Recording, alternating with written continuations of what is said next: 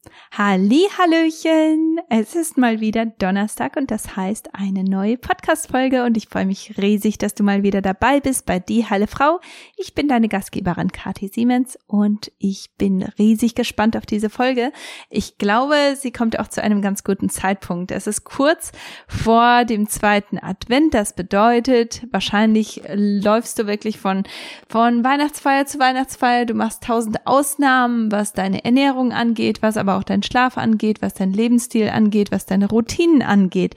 Und da ist PCO äh, oder PCOS ein ganz, ganz großes Thema oder es kann ein großes Thema sein, vor allem wenn du schon damit diagnostiziert wurdest, dann kann es gut sein, dass die Vorweihnachtszeit eine recht ja, eine recht anspruchsvolle Zeit für dich sein kann. Und deswegen ist es gar nicht so schlecht, dass wir heute über PCOS reden.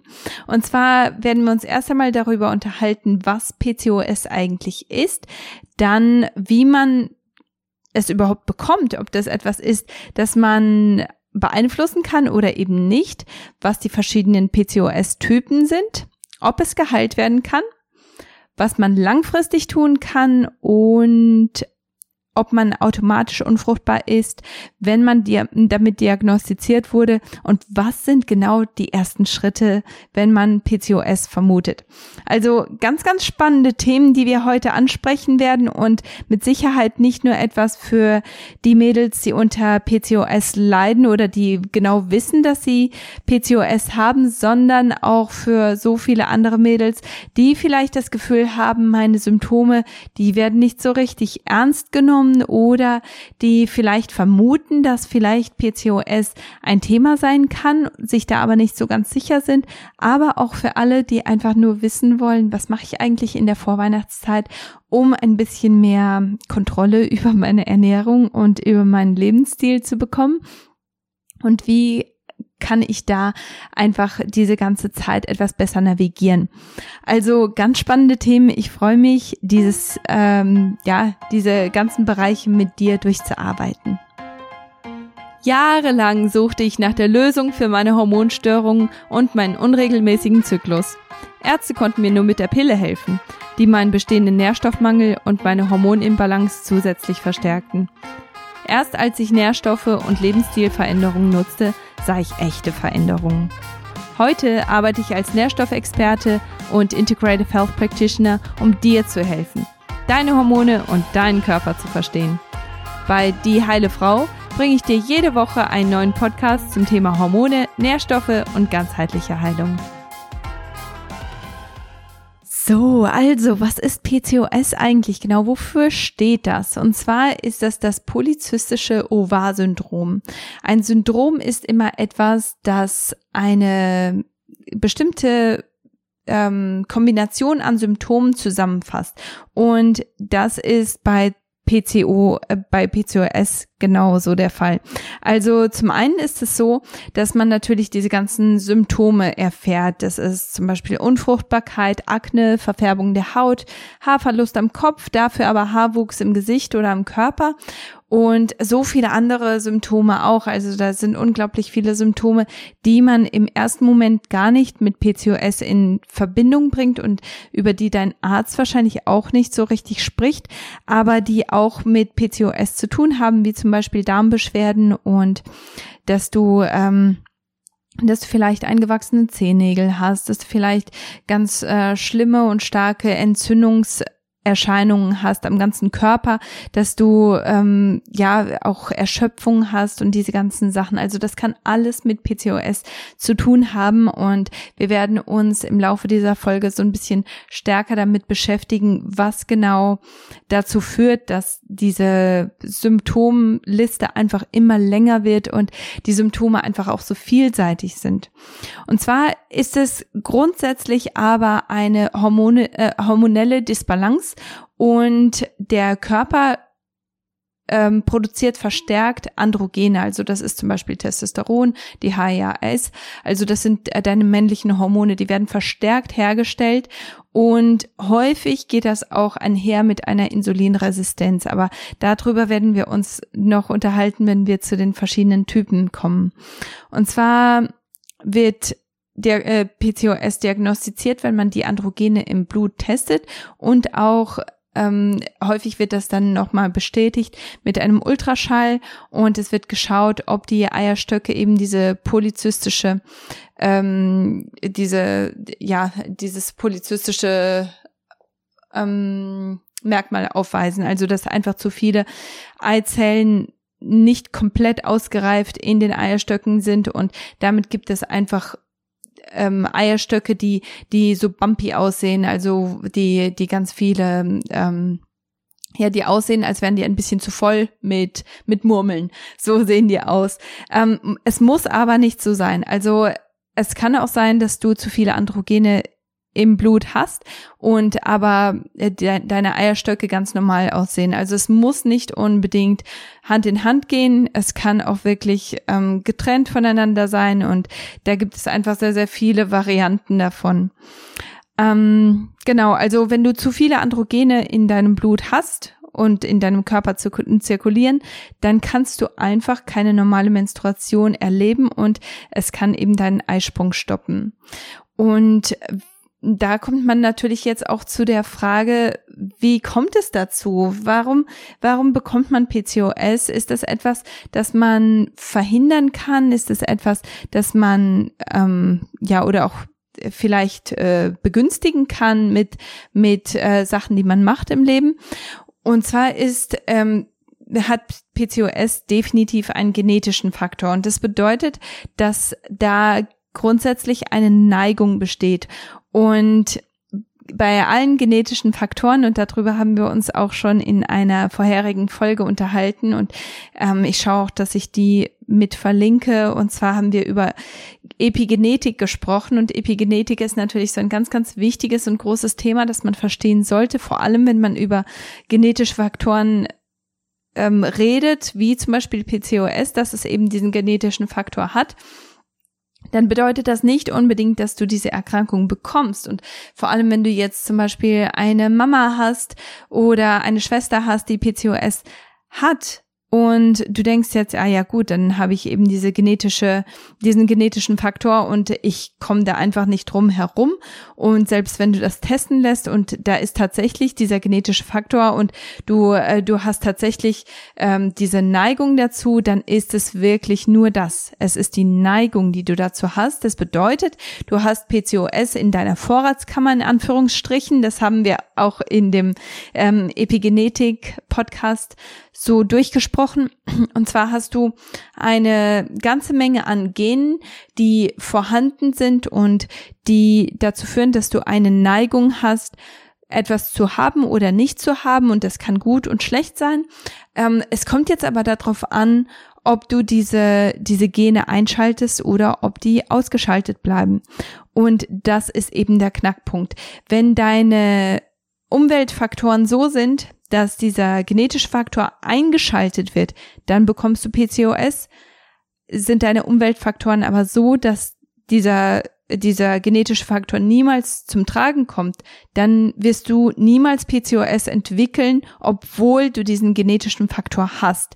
Wenn du es aber jetzt schon hast und du weißt genau, du hast PCOS und es ist etwas, wo du, ähm, wo du vielleicht auch wirklich händeringend versuchst, das zu verändern und zu verbessern, dann ist es etwas, das du definitiv auch ausschalten kannst. Es ist nicht so, dass du jetzt für ein paar Monate deine Ernährung umstellst und deinen Lebensstil umstellst und dann kannst du wieder zurückgehen zu deinem alten Lebensstil. Das ist eben der genetische Faktor. Du wirst niemals dazu, ähm, du, du wirst es niemals komplett ähm, loswerden, aber du kannst dafür sorgen, dass es eben ein- oder ausgeschaltet wird. Und das ist eben der Knackpunkt. Also du hast da definitiv Kon Kontrolle darüber, aber du musst, ähm, du musst das eben im Hinterkopf behalten. Du kannst niemals ähm, sagen, okay, das, das Spiel, das, das ähm, hat eben kein, spielt keine Rolle in meinem Leben. Also es wird immer eine Rolle in deinem Leben spielen. Es ist immer etwas, auf das du achten solltest. Ähm, ich hoffe, dass, dass ich dich damit nicht entmutigt habe, aber im Endeffekt heißt das einfach nur, dass du dass du einfach besser auf dich achten darfst. Und das solltest du so oder so. Also wenn du nicht den, äh, die genetische Neigung dazu hast, PCOS zu entwickeln, dann hast du vielleicht die genetische Neigung dazu, Krebs zu bekommen oder Alzheimers oder Rheuma. Also du hast immer irgendwelche Neigungen und diese Neigungen, die, die werden eben verändert mit deinem Lebensstil, mit deiner Ernährung. Und deswegen, egal ob du jetzt diese diese Neigung hast, PCOS zu bekommen oder nicht, ist es grundsätzlich eine gute Sache, wenn du auf dich achtest und wenn du darauf achtest, dass eben diese Gene nicht ähm, zum Tragen kommen und dass die eben nicht eingeschaltet werden.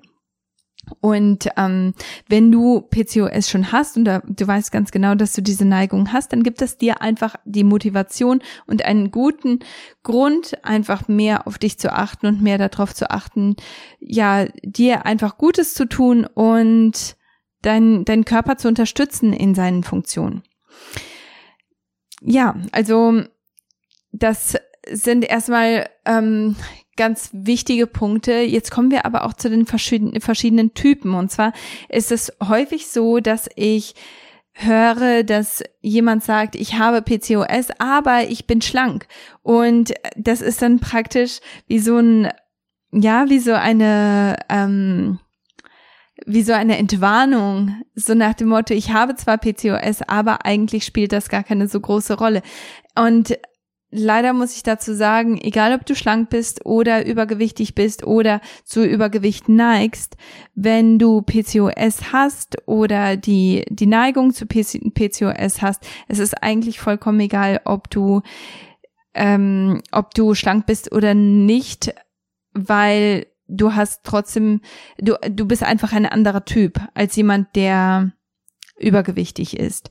Und das heißt nicht, dass du jetzt ein bisschen lockerer machen kannst mit deinem Lebensstil und mit, de mit deiner Ernährung, sondern das heißt, dass du einfach in einer anderen Kategorie bist und deswegen einfach einen etwas anderen Ansatz haben solltest oder grundsätzlich da etwas anders drauf schaust und ähm, ja, äh, dein Fokus einfach woanders liegt. Und zwar gibt es grundsätzlich fünf verschiedene Typen, also vier große Typen und dann noch ein Extra-Typ. Und zwar der erste Typ ist Insulinresistenz und Entzündung. Also das geht immer Hand in Hand. Hand in Hand. In, wenn du Insulinresistenz hast, dann hast du auch die Neigung, Entzündungen stärker zu entwickeln und du bist einfach empfindlicher auf Entzündungsfaktoren und hast verstärkt auch stille Entzündungen.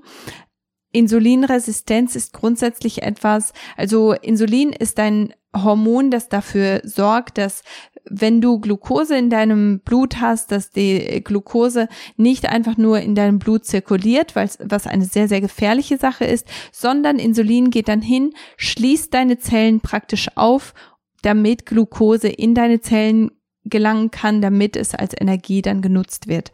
Und das ist eine wichtige Sache. Deswegen ist es ganz, ganz entscheidend, dass wir Insulin produzieren. Deswegen brauchen wir Insulin. Aber wenn du zu viel Insulin in deinem Körper zirkulieren hast, weil du ständig Glucose in deinem Blutkreislauf hast, dann kommt es früher oder später dazu, dass dann deine Zellen einfach sagen, okay, Insulin klopft einfach zu oft an meine Tür und diese Türen bleiben einfach zu. Und das Schloss, das Insulin nutzt, um die, die Zelle praktisch aufzuschließen, dieses Schloss ist einfach ausgeleiert und äh, verstopft und funktioniert deswegen nicht mehr. Und dann kommt es früher oder später dazu, dass du eben Diabetes entwickelst. Natürlich eine ganz, ganz gravierende Sache und etwas, das du natürlich auch vermeiden möchtest. Deswegen ist es wichtig, dass man da schaut, dass die, dass du von Insulinresistenz zu Insulinsensitivität gehst, so dass dein Körper wirklich ganz, ganz fein auf Insulin eingestellt ist und das Insulin nicht ständig in deinem äh, Blutkreislauf zirkuliert, sondern dass es Zeiten gibt, wo Insulin da ist, dass es aber auch Zeiten gibt, wo es kein Insulin in deinem Blutkreislauf gibt. Ganz, ganz wichtig. Dann der zweite Typ ist ähm, Post-Pill-PCOS. Und zwar bedeutet das, nachdem du die Pille abgesetzt hast, kann es gut sein, dass du PCOS entwickelst. Und ähm, wie das, äh, also äh, im Prinzip ist es so, dass du durch die Einnahme der Pille verhinderst du die Kommunikation zwischen deinen Eierstöcken und deinem Gehirn. Dadurch werden eben keine Eizellen ausgereift, dadurch kommt es nicht zu einem Eisprung und dadurch hast du eigentlich keine, also du hast keinen Zyklus. Du hast keinen Eisprung, dadurch hast du niemals Progesteron in deinem Körper, dadurch hast du keinen kein Zyklus. Und das ist eine Sache, ich habe mich gestern noch mit einer Klientin unterhalten, die der das komplett neu war. Die nimmt seit über zehn Jahren die Pille ein und wusste nicht, dass sie keinen Zyklus hatte seit über zehn Jahren. Also ihr Körper weiß einfach gar nicht, wie er eine Eizelle ausreifen kann, wie er einen Eisprung hervorrufen kann und wie er diese diese Eizelle dann auch ähm, oder wie wie er besser gesagt die ähm, Gebärmutterschleimhaut ausbaut, um alles vorzubereiten für ein Baby weil der Körper das niemals machen musste, weil diese Kommunikation einfach unterbrochen wird. Und das ist eine wichtige Sache, weil diese Kommunikation, die kann, ähm, also bei den meisten Frauen, Gott sei Dank, muss ich dazu nur sagen, äh, bei den meisten Frauen ist es so, dass äh, sobald die Pille abgesetzt wird, wird diese Kommunikation wieder instand gesetzt und der Körper ist wieder in der Lage dazu, die Eizellen auszureifen und den Zyklus wieder herzustellen. Bei manchen Frauen ist es aber dann so, dass es eben dazu kommt, dass diese Kommunikation unterbrochen ist und das Verhältnis zwischen dem ähm, follikelstimulierenden Hormon, das dazu führt, dass eben die Eizelle ausgereift wird und dem luiteinisierenden Hormon, das dazu führt, dass der Eisprung stattfindet. Das Verhältnis, das besteht einfach nicht und das Verhältnis ist einfach unterbrochen äh, oder das, äh, das Verhältnis ist einfach ähm, ja nicht gesund und dadurch kommt es auch dazu, dass, dass eben kein Eisprung da ist, dass ähm, dass natürlich dann die Fruchtbarkeit damit auch ähm, beeinflusst wird. Stress ist ein weiterer Typ und zwar ist es natürlich so, wenn du zu viel Stress hast, dann kommt dein Körper in eine Situation, wo es einfach nicht nicht sicher ist, schwanger zu werden und den Zyklus und ähm, die Fruchtbarkeit grundsätzlich instand zu halten. Und da kommt es dann auch ganz schnell dazu, dass eben zu viele Androgene hergestellt werden, zu viele männliche Hormone hergestellt werden. Und das kann ein anderer Typ sein. Dann gibt es noch den vierten Typ und zwar sind das Entzündungen, die aber ohne die Insulinresistenz kommen und das ist dann häufig auch bei den Frauen dann der Fall, die eben keine, ähm, also die, die eben keine Übergewicht haben und ähm, die aber dann stille Entzündungen haben in ihrem Körper. Da haben wir schon öfter drüber gesprochen. Stille Entzündungen äh, können sein, dass dein Darm nicht richtig funktioniert, dass, dass deine Darmschleimhaut einfach entzündet ist, dauerentzündet ist, dass du schnell zu Erkrankungen neigst, dass du schnell erkältet bist, dass dein Immunsystem grundsätzlich richtig runtergefahren ist. Dann kann es auch sein, dass du versteckte Ursachen hast, wie zum Beispiel Schilddrüsenprobleme oder ähm, ja, dass, dass du grundsätzlich, dass du Disbalancen hast, die dann dazu führen, dass du verstärkt Androgene in deinem Körper hast, dass deine Eizellausreifung nicht richtig funktioniert und dass du damit auch wieder keinen vernünftigen Zyklus hast, dass du wieder keinen vernünftigen Eisprung hast. Also das sind die fünf verschiedenen Typen, die du haben kannst, also Insulinresistenz und Entzündung, Post-Pill-PCOS, Stress-PCOS, Entzündung ohne Insulinresistenz und dann die versteckten Ursachen.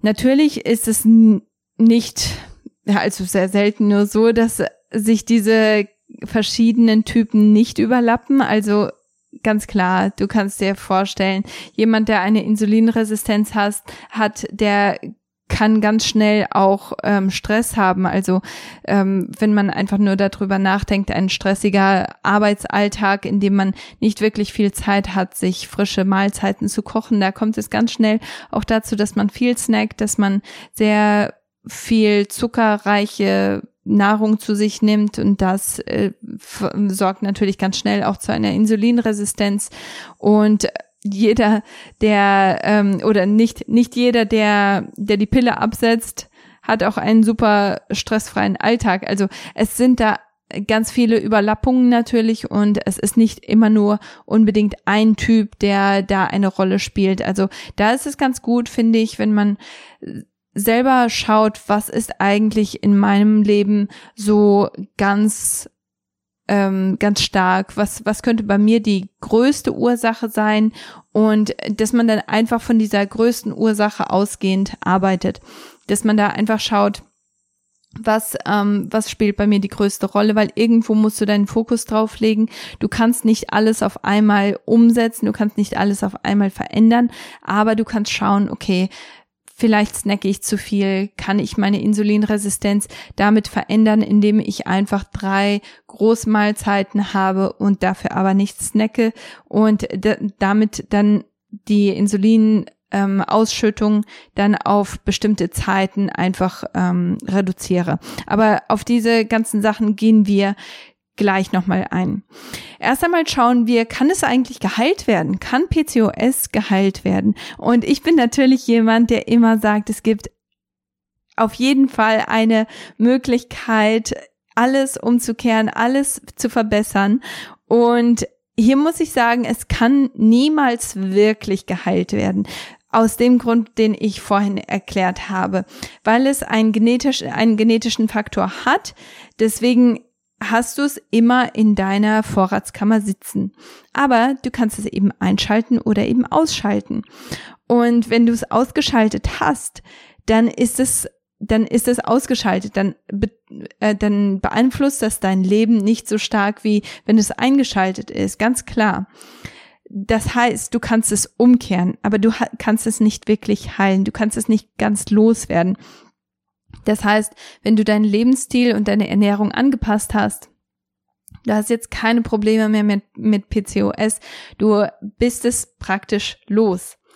Wenn du dann aber zurückgehst und ständig Ausnahmen machst, wenn du deinen Lebensstil wieder zurückbringst zu dem, wo du hergekommen bist, dann wird es wieder eingeschaltet werden. Früher oder später wird es dann wieder zu, zu dem Standpunkt kommen, von, den, den du ähm, verbessert hast im ersten Moment. Und es wird sich wieder zurückentwickeln zu dem, wo du angefangen hast. Deswegen ist es so wichtig, dass man das niemals so ganz aus dem ähm, Blick Feld verliert, sondern dass man das immer so ein bisschen im Hinterkopf behält, dass man seinen Lebensstil und ähm, auch seine Ernährung so anpasst, dass man langfristig dieses Gen ausschalten kann. Also ganz wichtig, dass man da auch wirklich schaut, was ist meine größte Grundursache und wie kann ich die verbessern oder beseitigen. Kommen wir zur fünften, äh, zum fünften Thema und zwar, was kann ich eigentlich langfristig tun? Gehen wir einfach mal die verschiedenen PCOS-Typen durch und gehen da wirklich Schritt für Schritt einfach um zu schauen, was kann jeder Typ eigentlich tun. Fangen wir wieder an mit Insulinresistenz und Entzündung. Circa 70 Prozent aller Frauen mit PCOS haben auch eine Insulinresistenz.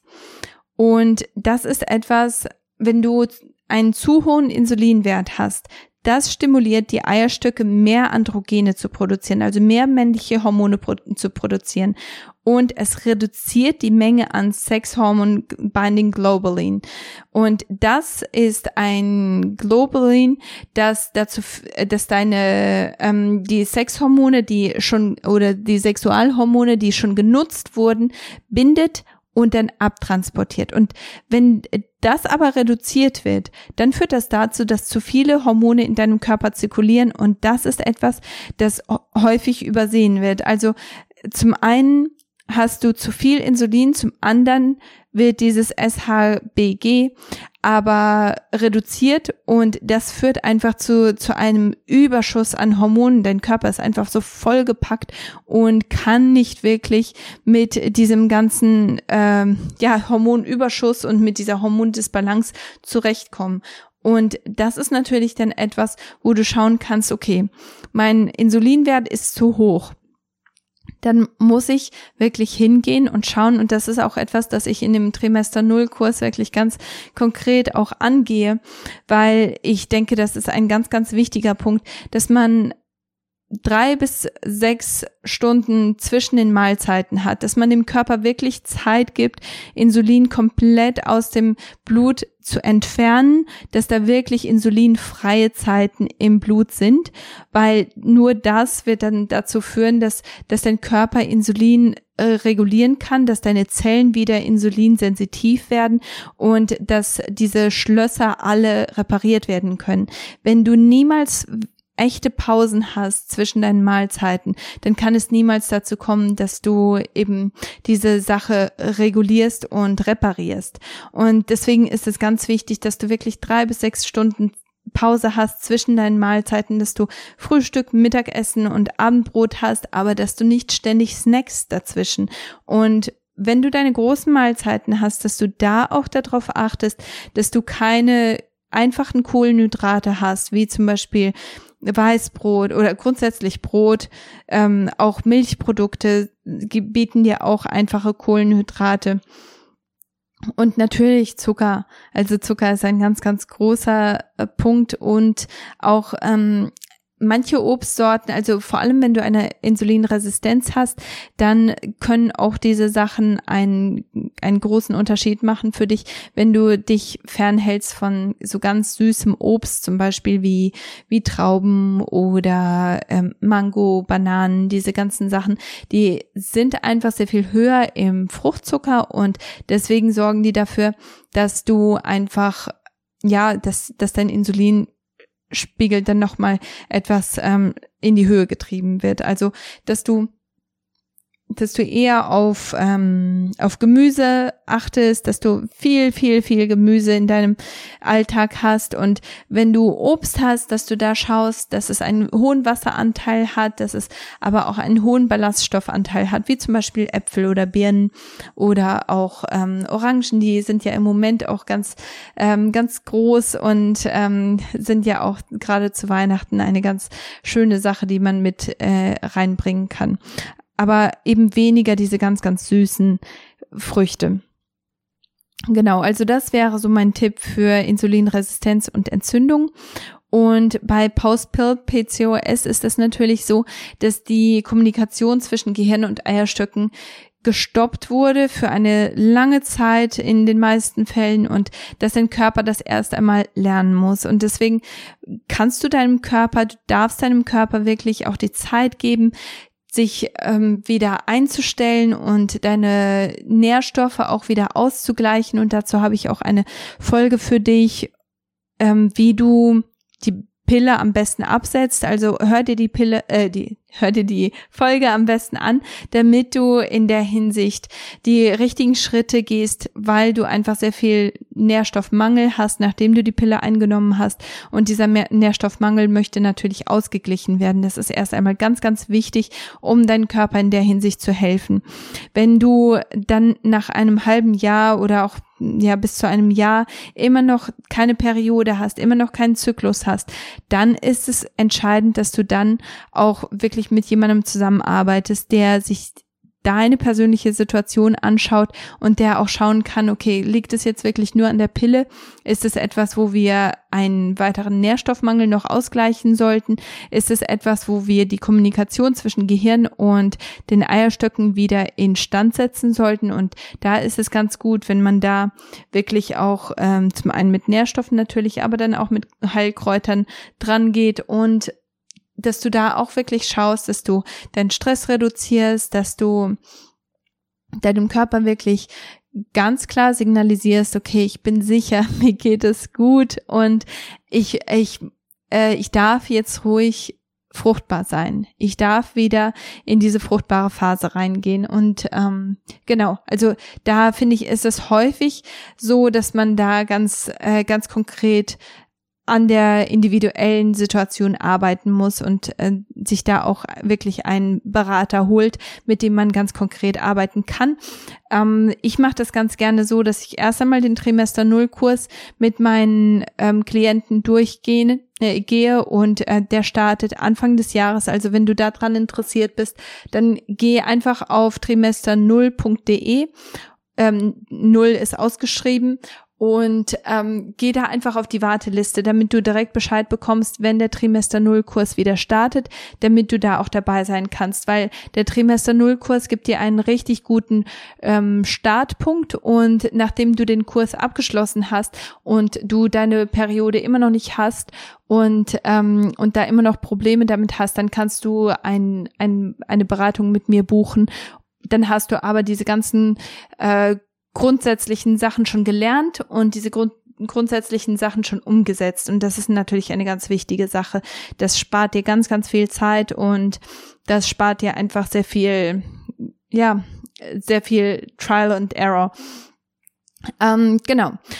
Schauen wir mal nach dem dritten ähm, Typ, und zwar Stress-PCOS. Stress ist so eine häufige Sache und natürlich ist das deswegen auch der häufigste, äh, die häufigste Grundursache für PCOS. Ähm, es ist einfach so, dass eine zu hohe Cortisolproduktion dein Progesteron, also dein Gelbkörperhormon reduziert und ähm, deswegen ist dann Östrogen niemals richtig ausgeglichen. Und das ist natürlich dann eine Sache, die dann dazu führt, dass ähm, dass auch deine Schilddrüse abgebremst wird, einfach aus dem Grund, weil zu viel Cortisol im, um, im Umlauf ist. Deinem Gehirn wird die ganze Zeit signalisiert, dass du in einer Stresssituation bist, dass es nicht ge gesund und nicht sicher ist, jetzt im Moment ähm, fruchtbar zu sein. Und deswegen ist Stress da ein ganz, ganz maßgeblicher Punkt und deswegen ist es wichtig, dass du da auch wirklich schaust, was sind eigentlich meine Stressoren? Was ist das für mich persönlich? Ist es vielleicht, dass ich Zeitdruck habe? Ist es vielleicht, dass ich einen Nährstoffmangel habe? Ist es vielleicht, dass ich eine Lebensmittelunverträglichkeit habe? Ist es vielleicht, dass ich emotionalen Stress habe? Ist es vielleicht, dass ähm, ja, dass, dass ich zu viel Sport mache, dass, dass die Sportarten, die ich mache, dass die, ähm, dass die sehr viel Stress verursachen, dass die vielleicht, dass du nur Ausdauersport machst und ja keinen kein, keinen Ausgleich hast mit äh, Kraftsportarten, dass du vielleicht da grundsätzlich zu viel machst. Also, dass es so eine andere Sache und ich weiß, dass es häufig, gerade was Sport angeht, da haben viele Klientinnen auch wirklich ein großes Problem damit, weil sie sagen, aber Sport ist so ein wichtiger Teil meines Lebens und das ist auch eine gute Sache. Aber je nachdem, was für eine Sportart du betreibst, kann es einfach sein, dass du deinen Körper eher Schaden äh, bringst, als dass du ihn aufbaust. Und deswegen ist es wirklich ganz entscheidend und wichtig, dass du erst einmal wirklich ganz ehrlich evaluierst, und vielleicht auch jemanden dazu holst, der, der dich gut kennt und dass du einfach mal fragst, hier, was, was meinst du? Was könnte mein größter Stressfaktor sein? Weil häufig ist man einfach zu nah dran und manchmal ist es ganz gut, wenn man da jemanden hat, der, der sagen kann, okay, das, ich denke, das ist dein größter Stressfaktor. Und wenn du diese verschiedenen Bereiche einfach aufzählst, weil vielen, vielen Menschen ist gar nicht bewusst, dass emotionaler Stress Lebensmittelunverträglichkeiten, eine schlechte Ernährung, zu viel, äh, zu viel Sport und auch Zeitdruck, dass das alles Stress ist. Und wenn du, und auch zu wenig Schlaf, das ist ein ganz, ganz, ganz großer, sehr, sehr wichtiger Stressfaktor. Also wenn du diese verschiedenen Bereiche aufschreibst und jemanden fragst, was denkst du, was könnte bei mir der größte Stressfaktor sein, dann ist es ähm, schon ganz äh, interessant, was da manchmal so rauskommt. Also das würde ich auf jeden Fall empfehlen, dass du da einfach mit jemandem sprichst, der dich gut kennt oder dass du auch selber einfach mal wirklich ganz ehrlich evaluierst, was könnte mein größter Stressfaktor sein und dass du daran arbeitest. Und Schlaf ist grundsätzlich eine Sache, die ähm, ja, vor allem in Deutschland, ich weiß nicht warum, also hier schlafen viele Leute ja wirklich mindestens ihre acht Stunden und das ist wunderbar. Aber in Deutschland sehe ich das wirklich sehr, sehr selten. Also sechs bis sieben Stunden scheint so ähm, die Norm zu sein oder eben weniger. Also das ist auf jeden Fall ein Riesenstressfaktor, definitiv etwas, das verändert werden sollte. Dann kommen wir zum vierten ähm, Typ und zwar ist das Entzündung, die aber nicht mit Insulinresistenz ähm, einhergehen und zwar kann das tatsächlich auch ohne In Insulinresistenz äh, vorkommen und das ist auch ganz klar und da haben wir uns auch schon öfter drüber unterhalten. Verdauungsprobleme, wenn, wenn dein Verdauungssystem nicht, ähm, nicht gut funktioniert und deine, ähm, deine Darmwände äh, ständig und dauerhaft entzündet sind, dann ist das eine stille Entzündung, die du vielleicht so gar nicht merkst, aber die einen ganz großen entscheidenden Faktor in deinem Leben ausmacht. Und ähm, da kann, das kann natürlich davon kommen, dass du vielleicht viele Antibiotika genommen hast, dass du ähm, ähm, geklortes Wasser vielleicht getrunken hast, dass du, dass du grundsätzlich viele, ähm, ja, viele Milchprodukte zum Beispiel zu dir nimmst, Weizenprodukte, dass du vielleicht Energy Drinks hast regelmäßig, dass du Cola trinkst, äh, diese ganzen zuckerhaltigen Sachen, das führt alles dazu, dass deine Darmwand einfach belastet wird, dass die in ihrer Regen Regeneration nicht unterstützt wird und äh, vielmehr eben diese stillen Entzündungen dann nochmal gefördert werden. Ähm, Lebensmittelunverträglichkeiten, auch hier wieder ein großes Thema. Wenn du grundsätzlich Lebensmittel nicht verträgst, dann wird das natürlich ein, äh, ein äh, ähm, Effekt haben in deinem Körper und das wird natürlich dafür sorgen, dass dein ganzer Körper sich sträubt gegen dieses Lebensmittel, das aber immer wieder mit reinkommt. Bei mir sind es zum Beispiel Eier gewesen. Ich habe erst vor kurzem tatsächlich herausgefunden, dass ich eine Lebensmittelunverträglichkeit gegen Eier habe. Und jedes Mal, wenn ich Eier esse, ich merke das sofort weil mein Körper einfach jetzt sehr viel sensibler geworden ist, nachdem ich die Eier komplett weggelassen habe. Also das ist schon eine ganz interessante Sache. Stress und Umweltgifte, die können natürlich Entzündungen auch noch zusätzlich treiben. Also von daher, es ist wirklich gut zu schauen, was könnte bei mir eigentlich Entzündungen treiben. Und wenn du ständig krank bist, wenn du ständig äh, das Gefühl hast, dass du irgendwie, ja, ähm, dass, dass du irgendwie immer fast da bist, dass du, dass du wieder eine Erkältung ähm, bekommst oder dein Immunsystem ist grundsätzlich etwas schwach, dann kann es gut sein, dass du eben ja, unter ständigen chronischen Entzündungen leidest.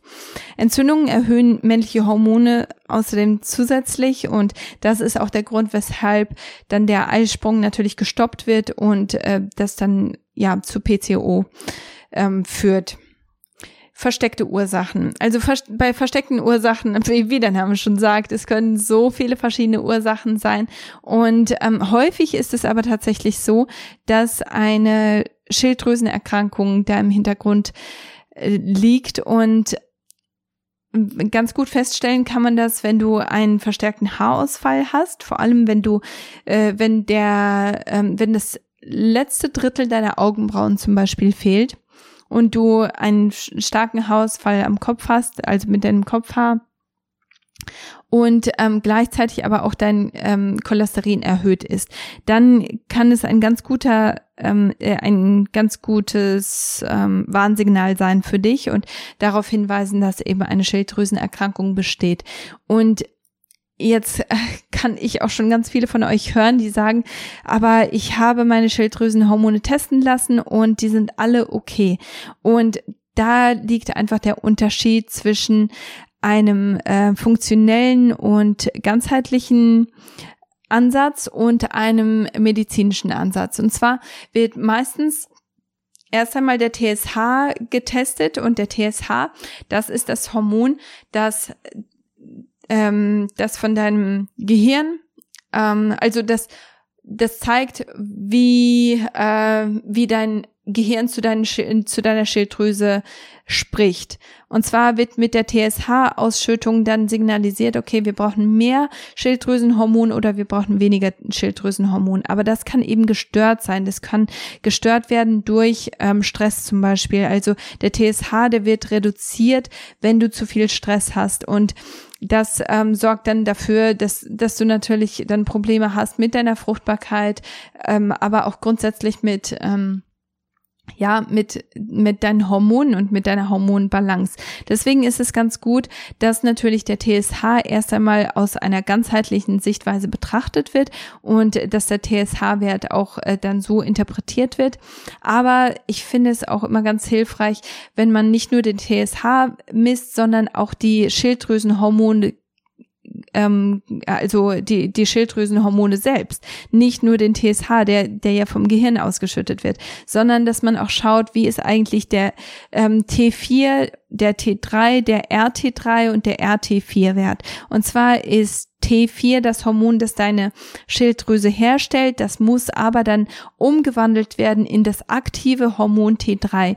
Und wenn jetzt nur T4 kontrolliert wird, dann kann es gut sein, dass dein T4-Wert okay ist, aber dass dein Körper niemals in der Lage dazu ist, das in T3 umzuwandeln, weil du zum Beispiel nicht ausreichend, äh, ausreichende Mengen an Nährstoffen da hast. Und das ist auch wieder so ein ganz wichtiger und entscheidender Punkt. Und deswegen ist es da auch äh, ganz gut, vor allem wenn du im Moment einen Kinderwunsch hast, dann kannst du das auch als Argument nehmen und kannst sagen, hier, ich möchte unbedingt meine Schilddrüse komplett durchchecken lassen.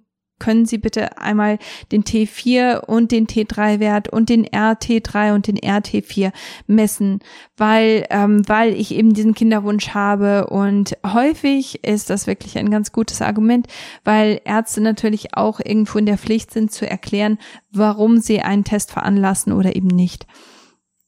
Und wenn sie da, also wenn der TSH zum Beispiel nicht ähm, nicht zu viel zu hoch ist oder viel zu niedrig ist, dann können die das eben nicht veranlassen. Aber wenn du da einen ganz guten Grund hast, wie zum Beispiel einen unerfüllten Kinderwunsch, dann ist das manchmal etwas einfacher.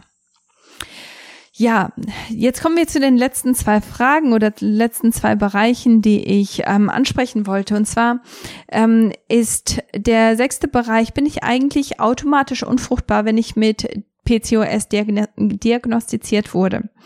Die Antwort ist natürlich nein. Mit Sicherheit kennst du genauso wie ich ganz viele Leute, die oder ganz viele Frauen, die mit PCOS diagnostiziert wurden, die aber ohne Probleme oder mit wenig Problem schwanger geworden sind und die mindestens eine Schwangerschaft hatten. Also das ist natürlich eine ganz, ganz wunderbare Sache. Es ist sehr traurig, finde ich, dass grundsätzlich, wenn jemand mit PCOS diagnostiziert wird, dass äh, dieser äh, Frau dann automatisch gesagt wird, dass sie keine Kinder haben kann. Und natürlich macht das schon irgendwo Sinn, weil wenn du zu viele Androgene in deinem Körper hast, also zu viele männliche Hormone, dann wird dein Eisprung ähm, verhindert und das sorgt dann dafür, dass du eben nicht schwanger werden kannst. Aber es bedeutet auch nicht, dass du das nicht umkehren kannst. Es bedeutet nicht, dass durch häufig selbst kleine Veränderungen diese ganze Sache ähm, verändert wird. Und leider ist es so, dass in den meisten Fällen tatsächlich Frauen, die mit äh, PCOS diagnostiziert wurden, dass denen gesagt wird, ähm, dass sie eben die Pille einnehmen müssen und dass das ihre einzige Möglichkeit ist, um schwanger zu werden. Aber das stimmt eben nicht. Mit der Pille wird einfach nur die, ähm, die Kommunikation gestoppt. Der Körper ähm, kann einfach keinen normalen Zyklus haben. Und das löst das Problem nicht. Also es ist ganz wichtig, da das ähm, wirklich zu verstehen, dass die Pille in der Hinsicht wirklich keine Lösung ist, sondern das Problem nochmal verstärkt, weil du natürlich dann die Kommunikation zwischen deinem Gehirn und deinen Eierstöcken dann noch einmal ähm, ja komplizierter machst und ähm, weil diese Kommunikation dann nochmal zusätzlich unterbrochen wurde. Also deswegen ganz, ganz wichtig zu verstehen, die Pille ist da keine Lösung, aber es bedeutet auch nicht, wenn man mit PCOS diagnostiziert wird, dass man automatisch unfruchtbar ist. Das bedeutet einfach nur, dass es eventuell etwas schwieriger sein kann, dass man unbedingt seine Hormone regulieren muss, bevor man in den Kinderwunsch geht. Und das ist auch ein Grund, weshalb es eben den Trimester Null Kurs gibt, weil ich einfach so oft sehe, dass Frauen in die Schwangerschaft gehen, ohne dass sie sich vorher vorbereitet haben, ohne dass sie ihren ähm, Nährstoffmangel ausgeglichen haben. Und dann gehen sie in die Schwangerschaft und haben selber eigentlich zu wenig und können ihrem Kind dann nichts mehr geben. Und dadurch, dass in einer Schwangerschaft das Kind immer Priorität hat, sind die Frauen dann einfach viel schneller in, äh, in, ähm, in einer Depression nach dem äh, nach der Entbindung, die können einfach ihre Kinder nicht auf die gleiche Art und Weise genießen, weil sie einfach selber unterversorgt waren, bevor sie in die Schwangerschaft gegangen sind. Also deswegen ist so ein wichtiger Punkt, dass man sich vorbereitet, bevor man in den Kinderwunsch geht. Ähm, ja, ich hoffe, dass das äh, die Frage beantwortet und dass ähm, dass man da auch ähm, ja etwas positiver auch reingehen kann. Was sind eigentlich jetzt die ersten Schritte, wenn man PCOS vermutet, weil es einfach auch ein Syndrom ist, das häufig übersehen wird und dann tappt man wirklich lange im Dunkeln und weiß nicht so genau, was ähm, was eigentlich los ist, wie man da eigentlich dran gehen muss. Häufig hilft es einfach zu wissen, okay, ich habe PCOS, das definiert mich nicht, aber ich weiß, wie ich wie ich suchen muss, wie ich nach Lösungen suchen muss, wie ich, ähm, wie ich etwas verändern kann. Und ähm, und zwar ist es ganz gut, wenn du das vermutest und dein Arzt aber erst einmal keine Tests machen möchte oder nicht die richtigen Tests machen möchte, dann ist es ganz gut, dass du erst einmal schaust, okay, welcher Typ könnte auf mich zutreffen, die Typen, die ich dir vorher erklärt habe, wenn du die, äh, die typischen PCO-Symptome auch aufweist, dann ist das auch ein ganz guter Anhaltspunkt und dann kannst du, also grundsätzlich würde ich sagen, wenn dein Arzt dir Tests verweigert oder wenn dein Arzt dich nicht ernst nimmt, erst einmal solltest du deinen Arzt wechseln und ähm, dann kannst du aber auch hingehen und sagen, hier, ich habe diese Symptome und die weisen alle auf PCO hin, könnten wir da bitte ähm, extra Tests dazu machen, einfach nur um zu schauen, ob man das ausschließen kann oder eben nicht.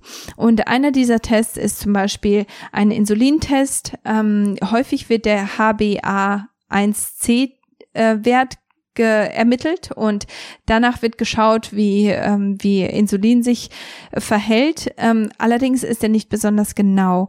Es ähm, kann auch Insulin direkt getestet werden oder man kann auch den oralen Glukosetoleranztest durchführen lassen und der ist natürlich dann nochmal etwas sinnvoller, einfach um zu schauen, wie reagierst du eigentlich auf Insulin und bist du in der Hinsicht da ähm, sensitiv oder eben nicht.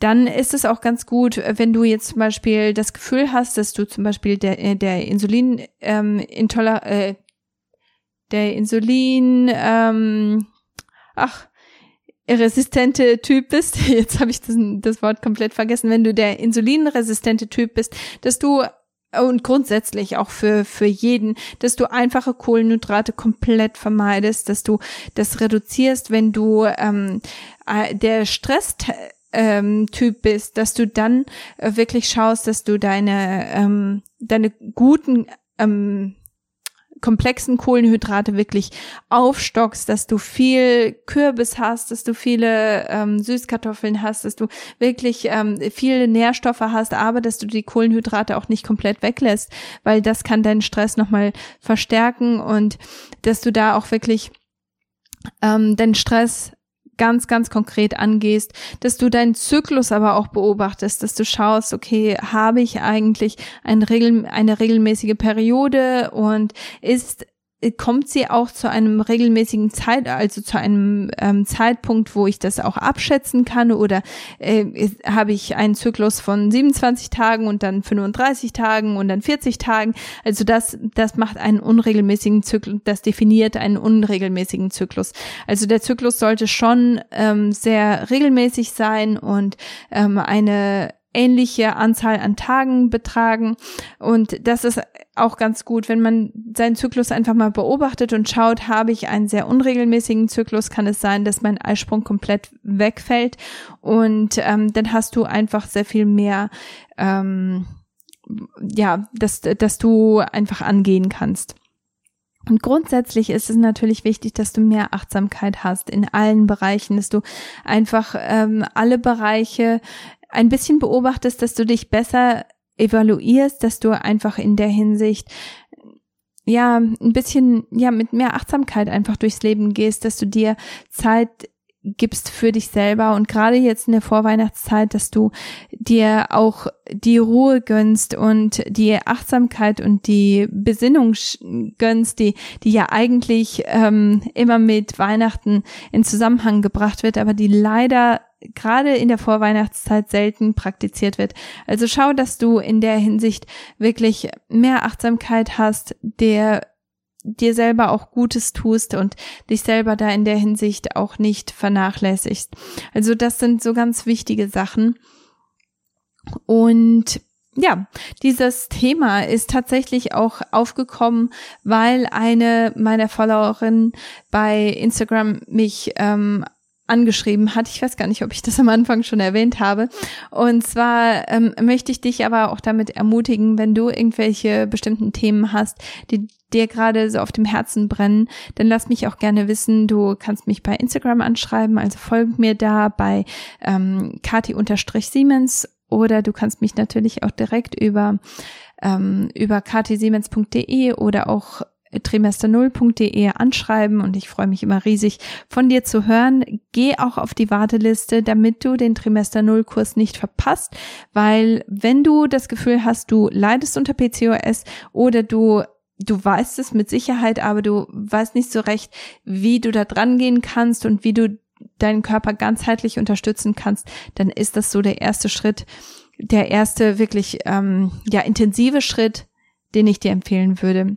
Und vor allem, wenn du in der in die Kinderwunschzeit gehen möchtest und das Gefühl hast, dass deine Hormone einfach nicht in Balance sind, dann ist das definitiv etwas, das dir helfen kann. Und vielleicht kannst du dir das einfach zu Weihnachten schenken lassen. Also ich denke, das ist etwas, das dich äh, so viel weiter trägt als einfach nur ein, ein Geschenk, das unterm Baum ist. Und das gibt dir einfach so viel, so viel Verständnis für deinen eigenen Körper und so viel Wissen, das dich einfach weiterbringt. Genau. Jetzt wünsche ich dir eine ganz wunderschöne Woche und einen ganz, ganz, ganz herrlichen zweiten Advent. Ich hoffe, dass du wirklich ganz viel Segen spürst, dass du viel ähm, Zeit auch mit Menschen verbringen kannst, die du liebst und dass du einfach ja diese diese Vorweihnachtszeit wirklich genießen kannst. Ich drücke dich ganz feste und ich ähm, ich freue mich schon aufs nächste Mal mit dir. Bis dahin, tschüss.